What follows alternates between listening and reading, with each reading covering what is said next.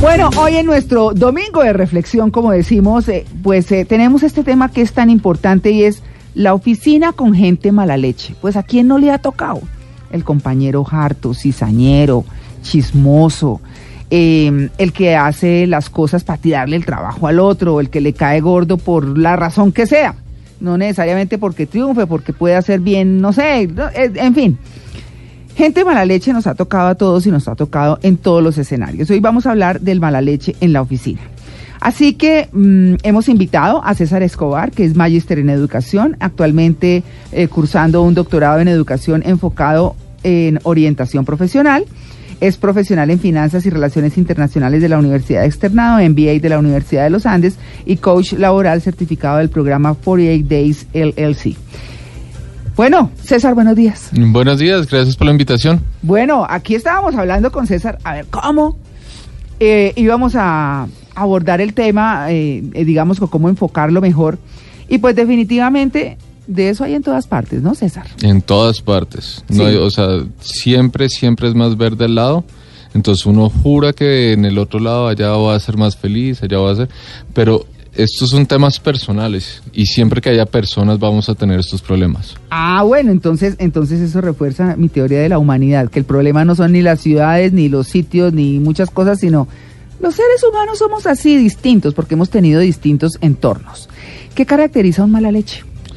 Mala leche es una persona que que por problemas personales, o sea, puede tener objetivos profesionales, mm. puede ser que quiera ascender, puede, o sea, puede tener las razones que quiera, pero siempre tiene problemas personales mm. que termina desembocándolos en un ambiente laboral y que termina perjudicando de una forma u otra eh, la forma como nosotros nos desempeñamos, cómo, nos sentí, cómo sentimos que nos desempeñamos y en sí la productividad que nosotros podemos tener.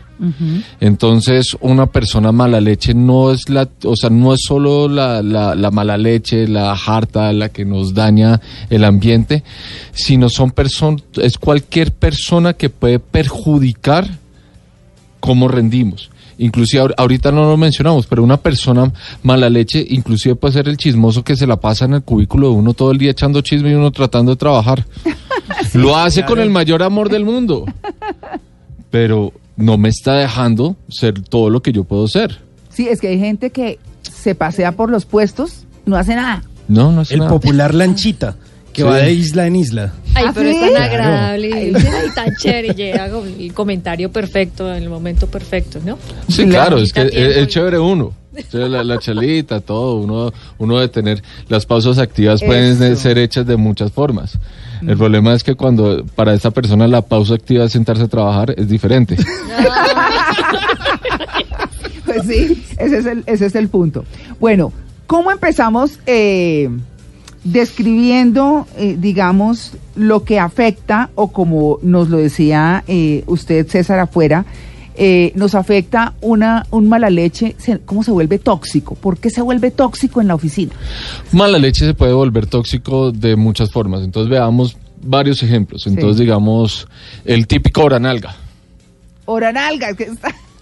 Sí, es que el, término científico es oranalga. Sí, sí, sí. Entonces la persona esa que, que, que, cree que rinde más es por estar sentado ahí y entre más tarde se vaya es más productivo. Ajá. Entonces cree que estar ahí es, o sea, que trabajar es estar clavado a un escritorio. Entonces nosotros tenemos jefes que buscan oranalga y personas que comen ese modelo. Entonces, ¿por qué son tóxicos? Porque uno cumple su trabajo, termina su horario laboral, son las 5 o 6 de la tarde, dependiendo su horario, mm. ya quiere irse a la casa y el compañero al lado de nalga no se va y a uno le comienza a entrar ese miedo. Y uno cree que está clavado trabajando. No, está viendo todos los chismes, está viendo... Está viendo, o sea, realmente se ha dado, o sea, nosotros vemos en, en los países desarrollados cada vez son menos las horas laborales, cada vez, o sea, cada vez obligan a la gente a ser más productiva, mm. a estar menos tiempo en la oficina, pero a producir más. Y es posible. Mm. Entonces, ¿qué pasa? Que a uno le da miedo irse. Uno, va con ese sentimiento de culpa de irse a la casa porque yo porque si me voy y este no, y uno con ganas de ir a ver al bebé a la casa, con ganas de hacer algo, sus hobbies o algo, porque vean el, perjuicio que tiene para uno. La gente que no sale a tiempo no puede tener hobbies. Y si usted no tiene hobbies, si usted no tiene un, un espacio para, para, para, para Distraerse, distensionarse, Sí. ¿no? no se puede desarrollar como persona. Usted, si usted no se desconecta de la oficina, al otro día no va a rendir igual. Exacto. Y eso es un, un efecto en escalada. Todos tenemos el hora nalga. Sí. El típico envidioso, Ah, sí. siempre, ¿y usted por qué esto? ¿Y a usted por qué le subieron? ¿Y a usted por qué le dieron eso? Entonces uno se comienza a sentir culpable y la comienza a uno, o sea, es que vean que todo es alrededor del miedo, ¿no? Sí. Me da miedo irme a la casa, me da miedo contarle a la gente, el típico chismoso. Mm. Me da miedo que piensen esto porque vea, es que este tipo va a comenzar a, a- a echar chisme de mí, que no sé qué, que ya está saliendo con eso. Es un Cualquier- poco, bueno, es que ahí, ahí me gustaría hacer una pausa porque nosotros somos mucho de la cultura del que dirán.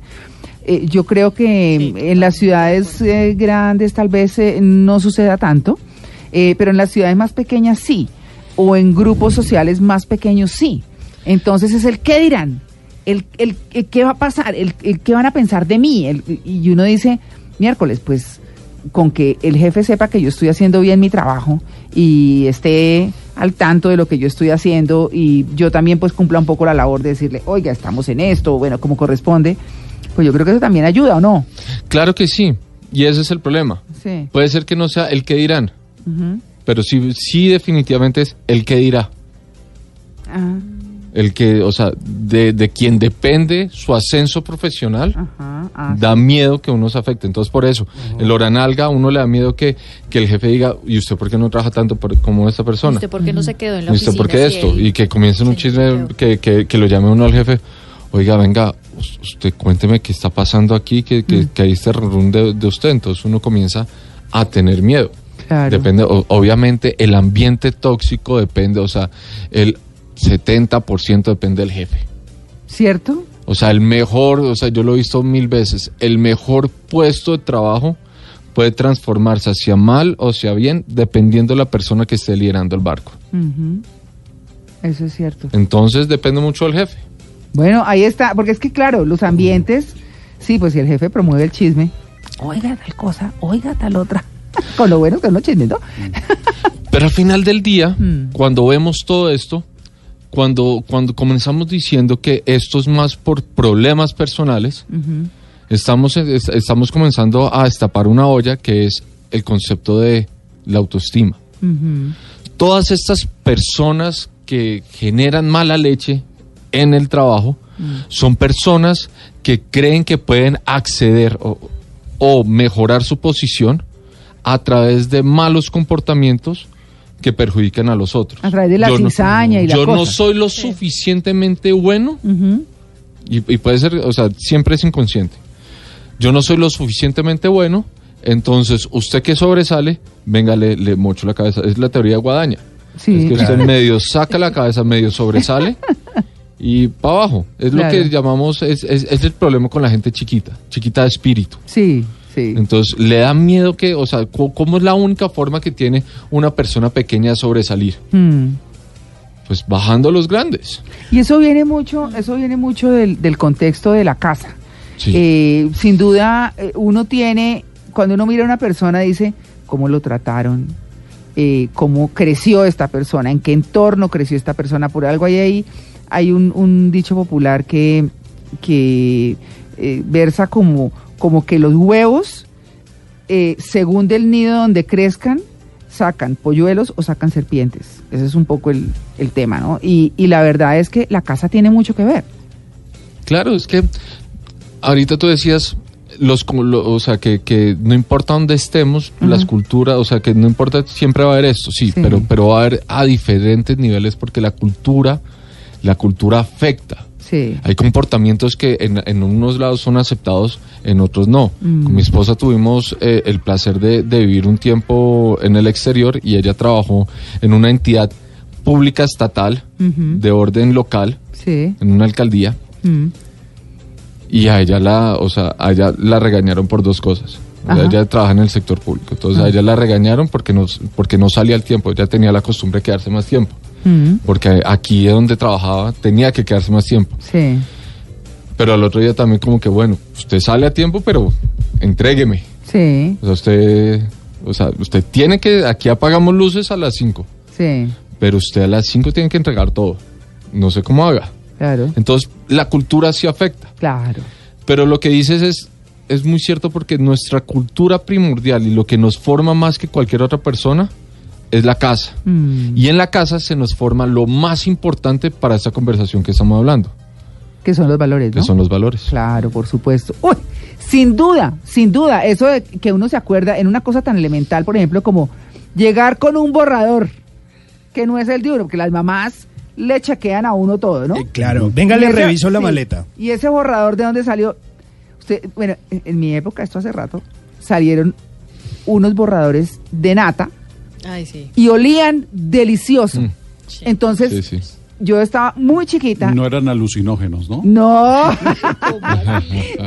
y entonces cogí el, el borrador y yo le dije a mi amiga, ay, préstemelo. Y yo se lo muestro a mi mamá para que me lo compre. Y entonces me lo prestó y se lo llevé a mi mamá, pero yo no, yo no llegué y se lo mostré, sino que empecé a hacer tareas y yo puse el borradorcito y lo olía. Yo no, que este borrador tan delicioso. Cuando llegué mi mami, ¿y ese borrador de dónde salió? No, ah, es que me lo prestó una compañera y entonces para no me tiene que traer el borrador de nadie acá a decirme que necesita un borrador que huela rico. Vamos a la papelería y lo buscamos. Ni, o sea, ni prestado. Pero esos son de esos regaños que quedan y uno nunca vuelve a llevar nada.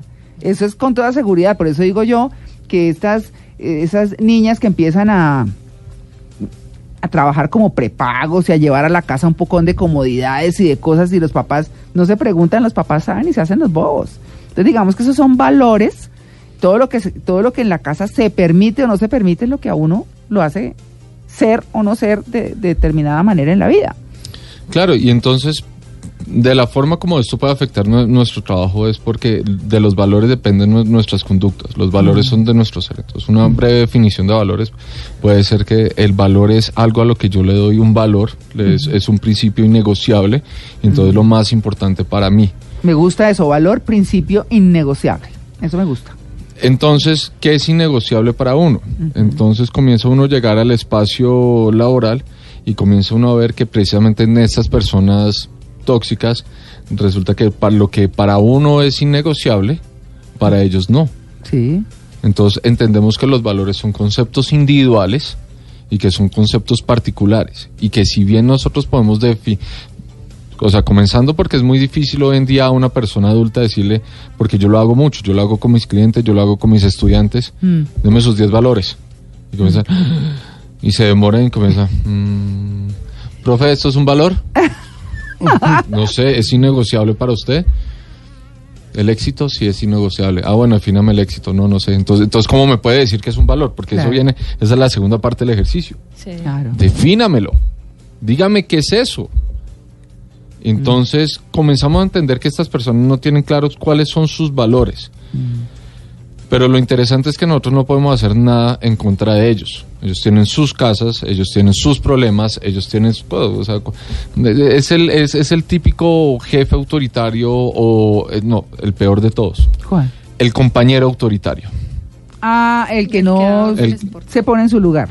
No, sí, y, y- y es el, el- el que, el que se cree el, el, eh, el deputy, el, el, el asistente del jefe Y da Ah. órdenes, y da órdenes. y, y da cre- y, y- y da orden y uno como que, ajá, ¿y tú qué? ¿A qué juega? Claro. Sí, a ver, Sí, ven, sí, mira, él es mi jefe, no tú. Sí, Entonces puede ser que tenga un problema de autoridad en la casa. claro. Ah, ok. Claro, entonces, o sea, son problemas personales reflejados en ambientes eh, laborales. Si tuviera el, el, el valor de el respeto y la responsabilidad claro, eso no pasaría. Claro. El de empatía no, eso no pasaría. Bueno, pues entonces, ya que quedamos en ese punto, hacemos esa pausa y en el próximo segmento vamos a mirar cómo solucionamos y cómo lidiamos con esos compañeros mala leche que tenemos en la oficina. 8 y 34. Bueno, seguimos con nuestro invitado porque estamos eh, hablando de la gente mala leche en la oficina. Pues lo circunscribimos a la oficina y eh, les recordamos a quienes están llegando a la sintonía que estamos con un experto que es César Escobar. César, ¿qué hacemos con la gente mala leche? ¿Cómo la enfrentamos? Ahí eh, lo primero que tenemos que decidir es si, las- si la enfrentamos o no, si está dentro de nuestra responsabilidad y capacidad eh, enfrentarla. Porque muchas veces no es nuestro deber y muchas veces hay temas personales en, en- en esa mala leche que nosotros no podemos manejar y lo único que haríamos enfrentándola es generando una reacción en escalada. Es decir, se pone peor y se pone peor y se pone peor. Sí. Por eso nosotros hablábamos que eh, las buenas empresas tienen buenos equipos de recursos humanos. Entonces lo que uno debería hacer es hablar con, con recursos humanos no en forma de chisme, no en forma de queja, sino de mirar cómo podemos tratar el tema. De Claro. yo tengo este problema con esta persona, venga, ¿qué podemos hacer? Y si la persona es capacitada, no va a buscar que haya un enfrentamiento, sino lo que hablamos, que, que, que pueda haber una comunicación para poder entender a la persona. Pero lo que me gustaría que a la gente le quedara claro es que más allá de enfrentar a esa persona, ¿por qué no se mira a usted? Y mira a ver si usted es mala leche. Porque puede ser que esto que, que la otra persona hace le parece mala lo, leche. Lo genera. Pero usted sabe todo lo que usted está generando de mala leche Sí, para otras personas por otra actitud. Ay, pero eso no pasa nada. Entonces, miles de casos, micro, mic- microracismos, micromachismos. Mm. Eh, estábamos viendo el chismoso. Y el chismoso, eh, el sapo. Pero el sapo en el mal contexto, porque hoy en día necesitamos rescatar a aquella persona que denuncia cosas malas. Que es diferente al sapo que dijo, uy, mire, César llegó a las ocho y media. Sí. Sí, claro. Ese sapo. Uy, sí, horrible. Entonces, miremos hacia nosotros mismos. Entonces, el ejercicio que yo le recomiendo a todo el mundo es, ¿usted tiene claros sus valores? Y lo que hablábamos ahorita, ¿me los puede definir? Porque las de respeto para una persona puede ser totalmente diferente para la otra. Y lo vemos en todos los contextos que, dependiendo la edad, el respeto por los mayores cambia. Sí. Entonces defíname qué es y comencemos a hablar si es un hábito, eh, si es un valor o una virtud. Porque el, el valor es el deber ser. Entonces todo el mundo dice, yo debo ser esto, yo debo ser, pero vaya usted a ver, es el típico de, hay que ser honestos. Si me llaman no estoy. Ah, Sí, el cura predica, pero no aplica en la mayoría de los casos. Entonces miremos si lo que usted predica lo aplica. ¿Es un hábito o no? ¿Por qué el mala leche se acobarda cuando se enfrenta? Porque, el, porque como son problemas de autoestimas, son problemas personales, no quieren que lo conozcan, no quieren que vean lo mal que está. Entonces al enfrentarlo, busca armar más capas. Para poder que no vean la realidad detrás. Entonces tenemos personas con el síndrome del impostor detrás. Tenemos personas que no, o sea, que, que, que saben que no deberían estar ahí y que están ahí más por palanca y palanca de la mala, que están ahí es más por porque pues tuvo suerte. Y son problemas que esa persona quiere que la gente no se entere Y puede que lo haga siempre lo hace inconsciente. César, ¿cuál es el síndrome del impostor detrás? El síndrome del impostor es ojalá no se den cuenta que yo no soy bueno. Ah, brutas. claro, y Ojalá da no se den cuenta. cosa, ¿no? Todo el mundo sufre el síndrome del impostor al comenzar. Y digamos, yo que trabajo mucho con practicantes, algo que, que- que tratamos todos los días. Venga, usted aquí aprendió algo, usted no está impostor, usted va a una práctica, usted va a aprender, entonces no se preocupe.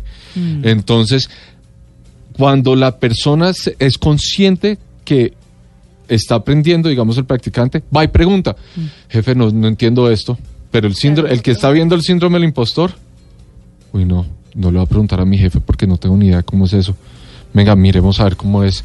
No, oiga, no, no. Y, y la embarra y le va mal y tal. Entonces lo, Por entonces, miedo. Por puro, volvemos al inicio, Sí. por puro miedo. Por miedo. La embarró. Ah, no quiero que se den cuenta que la embarré. Vea, Juanito llegó tarde. Pongan atención allá. Claro, desviar la Desvían la atención. Sí, confunde y reinarás. Usted estaba hablando de, de esa empatía y de esa autoridad que algunas personas quieren mostrar dentro del trabajo debido como a todas esas inseguridades. Y hay algo que me llama la atención y es no, no solo eso como de mostrarse con la cara opuesta a lo que realmente somos en otros contextos, sino además de toda esa gente que se queda en el trabajo todo el día porque siento yo que su vida es infeliz y realmente como que lo único que tienen para aferrarse es el trabajo, ¿no? También es como una forma de desahogo. Hay muchos estudios que muestran que los workaholics, aquellas Mm. personas que son adictas al trabajo, como cualquier adicción, no es un tema positivo. Simplemente es un escape. Todas las adicciones son un escape a una realidad. Y entonces estos adictos al trabajo escapan en el trabajo de lo miserable que puede llegar a ser su vida fuera del trabajo. Claro. En el trabajo tienen algo de control. En el trabajo tienen algo de autoridad. O todo. o Y un medio control. propósito. Sí. Sí, en el trabajo, no, o sea, la adicción va, o sea, no tienen un propósito, Ok. pero sí pueden tener una claridad. O sea, es, es, es que no quiero meter, el, el concepto de propósito tiene una motivación intrínseca. Ok. Esto no tiene una motivación intrínseca más allá de la estabilidad propia que le da el poder controlar un escenario. Saben qué tienen que hacer y lo hacen. Por eso esto lo controlan. No es que sea su propósito. Entonces, es complejo por eso. Y entonces por eso los vemos machacando a otras personas. Porque como este es mi terreno, e- es, es un tema del macho alfa, ¿no? Este es mi terreno, esto es lo que controlo. Ojo, usted me llega a amenazar este terreno. Entonces yo voy a hacer todo lo posible en mi haber, que yo ya llevo varios años acá y usted, chino nuevo, no me va a venir aquí a decir cómo hacer hijos. Venga, lo aplastamos, para que sepa quién es el macho alfa aquí en esta oficina. Y qué cosa tan horrible. Y ¿no? eso pasa. Claro. Bueno, eh, le cuento, César, que eh, un oyente eh, me escribe para precisar un poco lo que mencionaba antes y es, el hombre como el huevo, en nidos de dolor será serpiente, en nidos de piedad será paloma. Y eso, muy lindo. Eh, él cree que es de Guillermo León Valencia, ¿no? nuestro poeta payanés. Eh, pero bueno, no solo poeta, pues además, pero entre otras cosas eh, hizo la poesía. Pero me encanta esta frase, este, este parrafito chiquito, porque dice lo que mencionábamos antes. Bueno, y, y ya para cerrar, entonces eh, podríamos decir que la solución no necesariamente es enfrentándolo para exacerbarlo, sino más bien buscando la solución por alrededor. Sí, lo que por lo primero, o sea, no, no busco una, una confrontación. Yo tenía, yo tuve un muy buen, eh, una, un muy buen profesor en el MBA de negociación que decía, cuando usted enfrenta algo de frente, usted siempre se va a chocar. Mm, Cuando usted comienza a mirar las aristas, usted comienza a construir nuevos puentes. mm, Entonces busque nuevos puentes, busca apoyos. Porque nosotros no estamos capacitados, yo no me siento capacitado y uno tiene que ser un psicólogo pues con todas las de la ley como, para poder manejar una persona sí, con estas características. sí. Entonces comienza a buscar apoyos, comienza a, a entender a la persona, entonces vamos de, de dos lados. Número uno, lo, lo primero que decían, la comunicación Mm. y la empatía. Mm, Entonces, comunicarnos, entender y mirar con quién puedo trabajar, recursos humanos. Y por el otro lado, deje de preocuparse tanto por el del frente y comienza a mirar, a- comienza a mirar el adentro. del espejo. Sí. Y, y que si, us- si usted comienza a mirar el del espejo, tiene un mayor desarrollo profesional, tiene un mayor desarrollo personal así es. y se ocupa tanto en usted que se deja preocupar desde el frente. Qué bien, ¿no? Eh, Lo difícil es llegar a esa. Autoevaluación, ¿no? Es que precisamente como nos da tanto miedo trabajar y vernos y ser y ver que nosotros no somos esa persona que creemos que somos. Por eso nos da miedo vernos a nosotros mismos y comenzamos a mirar lo malo que es el del frente. Ah, bueno, ahí está. Con esas frases lo dejamos, los dejamos. César, muchas gracias por habernos acompañado. Muchas gracias por la invitación, está muy chévere. Bueno, no, pues buenísimo, por supuesto, quedamos con estas cosas de la cotidianidad que siempre nos afectan. 9 y 1, ya regresamos, estamos en Blue Jeans de Blue Radio.